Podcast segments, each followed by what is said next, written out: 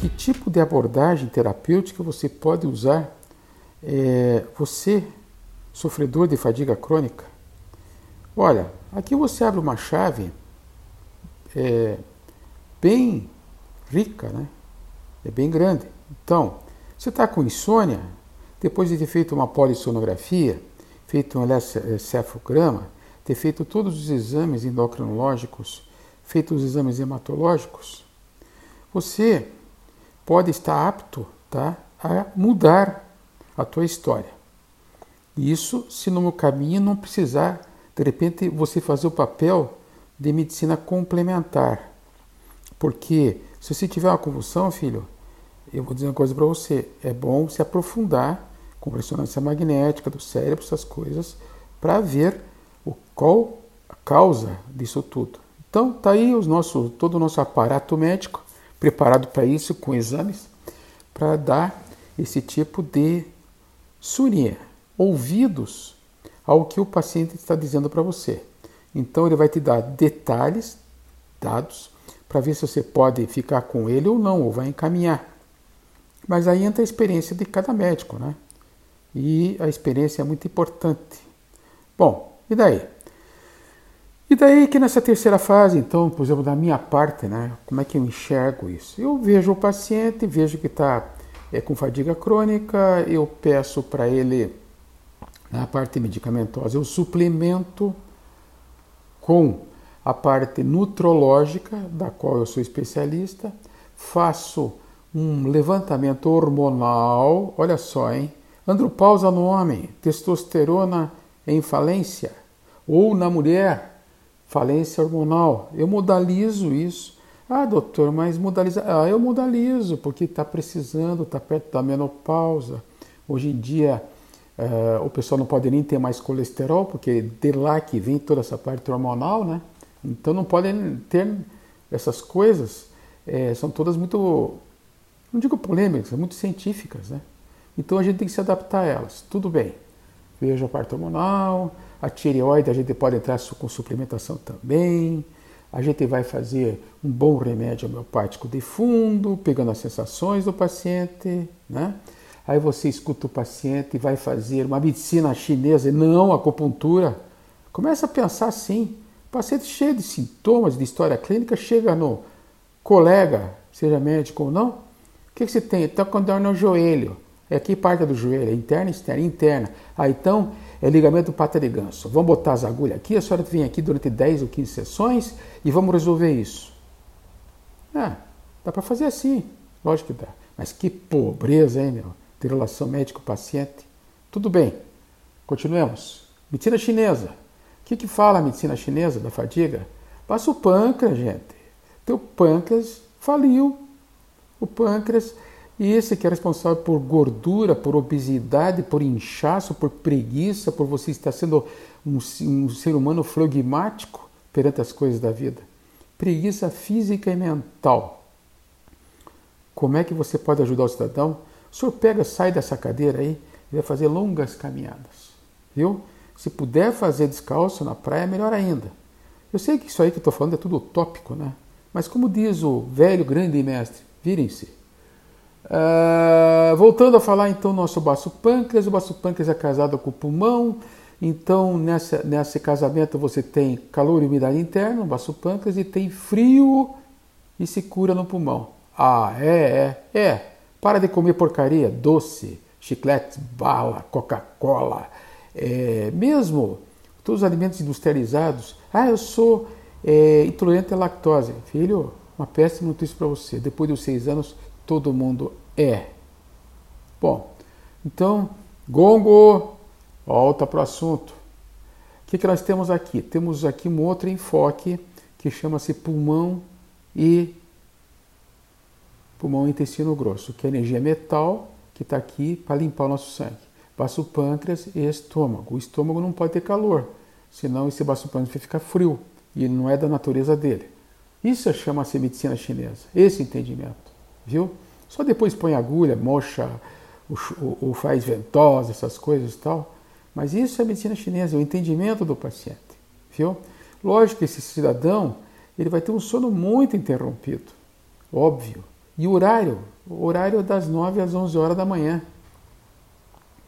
E é a hora que o cara está exigindo mais do corpo dele no trabalho. Certo? Tá bom. Então, é, continuando essa visão, para fechar então essa questão da, das terapêuticas, aí o paciente fez tudo isso, ele fez acupuntura, ele andou, ele fez exercício, tirou todas essas alimentações e tal, e de repente você vai e vê que ele não melhorou nada. Então a visão agora é da disbiose intestinal. Cidadão achatou a camada emulsina no intestino e não absorve mais nada. Então ele está gastando dinheiro e está jogando lá para a latrina tudo o que ele está tomando. Aí tem indicação de fazer sorologia, que é o que eu faço no meu consultório há 22 anos. Soro na veia. Aí não tem erro, não tem desvio. Uh, agora, nessa, na fase do coronavírus, eu faço um soro oxidante e um soro antioxidante. Para quê? Para fazer com que você use a catalase que você tem dentro do teu sangue e esse O-single, que é um oxigênio simples, é, vá e feche essa parte bioquímica para cercar essas bactérias e vírus, para dar um suporte, para fazer com que você se defenda deles. Opa, então achamos cura da, da, da coronavírus? Ô companheiro, menos. Você está doente há pelo menos uns 5, 6 anos, viu?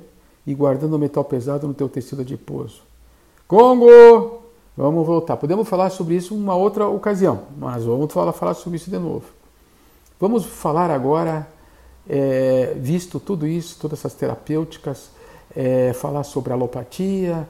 A alopatia é importante porque, por causa dos antidepressivos e benzodiazepínicos, para recuperar a tua fadiga, senão você vai tomar um tempo, vai voltar toda ela.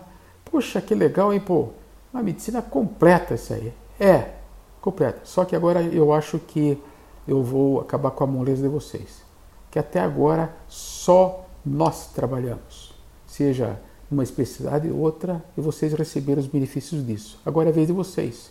Vamos trabalhar a energia desse pulmão e desse intestino grosso através de exercícios dos chakras, exercícios da yoga, exercícios da meditação Vamos sim. Então se prepare. Se preparem porque eu vou ensinar vocês agora um exercício para vocês é, reciclarem essa questão da fadiga, tá? E fazer com que vocês voltem a funcionar. Pode ser inclusive sexualmente, viu? Porque a coisa está meio, meio barda pesada aí, né? Na parte lá da Ásia, lá de baixo. É, então vamos lá. Exercício vocês vão é, chegar em casa, tá? Vão chegar em casa e vão é, sentar no chão. Mas de preferência, fiquem sentados com as pernas cruzadas. Com as pernas cruzadas. Que posição que aparece os yogis aí no Instagram, no Facebook, né? Mas você pode ter certeza, vocês não vão conseguir imitar eles. Mas se estiver sentado no chão, com o bumbum, é, com os isquios que eles chamam, colado no chão já está muito bom. Viu? Essa que é, esse que é o objetivo. Pode ser até com a perna esticada. Ou de repente você não fica na cadeira, não tem problema nenhum. Por quê? Porque vocês vão ficar com os olhos fechados e vão ficar focados com o olho, com o olho fechado, focado entre as sobrancelhas. Vamos repetir? O olho fechado e focado um ponto entre as sobrancelhas e vão começar a fazer uma respiração longa e profunda através do nariz. Então, olho fechado, boca fechada e a respiração profunda. Aqui não é respiração rápida. Inspira, segura. Se vocês quiserem inalar e cantar o sat e exalar cantando o na então, inspira e fala sat. E depois expira e fala na. Tá?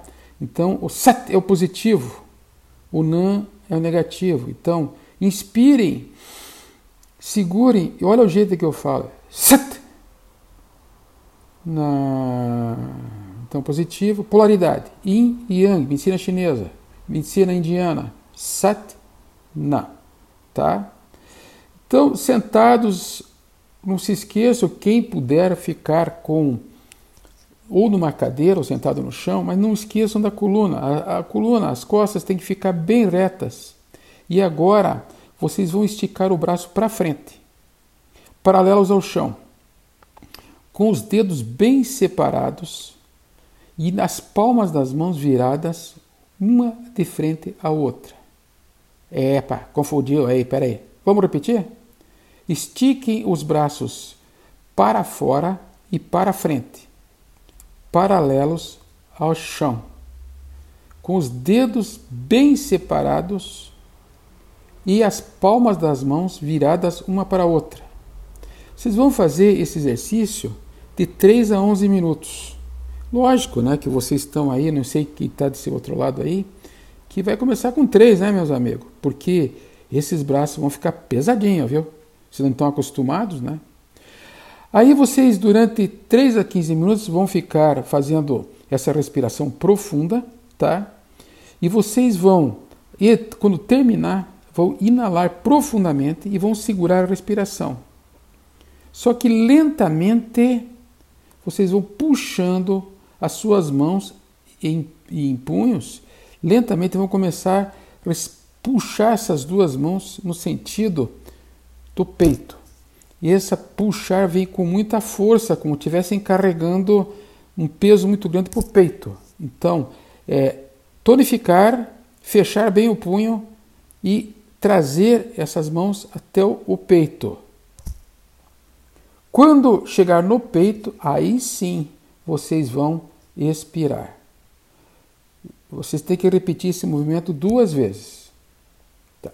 Mais duas vezes. Você fez essa, agora faz mais duas vezes. Esse exalar, gente, é uma arte, sabiam?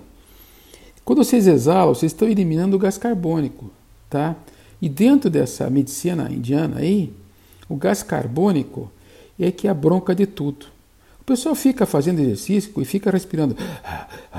E só respira naquela hora. Né? Depois eles vão para o escritório e se arrebentam todo. Né? Ou a dona de casa fica lá fazendo os afazeres de casa e esquece de respirar. O principal, gente, é a exalação. Tá? Por isso que outra coisa muito importante, quando fizer o sat, não faz sat. Olha só o que eu estou fazendo. Na Sete. Vocês estão recrutando a energia vital que está dentro de vocês e que vai ser usada como arma para vocês terem vitalidade, resistência e produtividade perante o mundo que está aí. Ah, então, eu vou fechar agora o ciclo, depois de quase 14 minutos conversando sobre é, essas mazelas todas aqui. Né? Muito obrigado. Passem bem o dia e bons exercícios.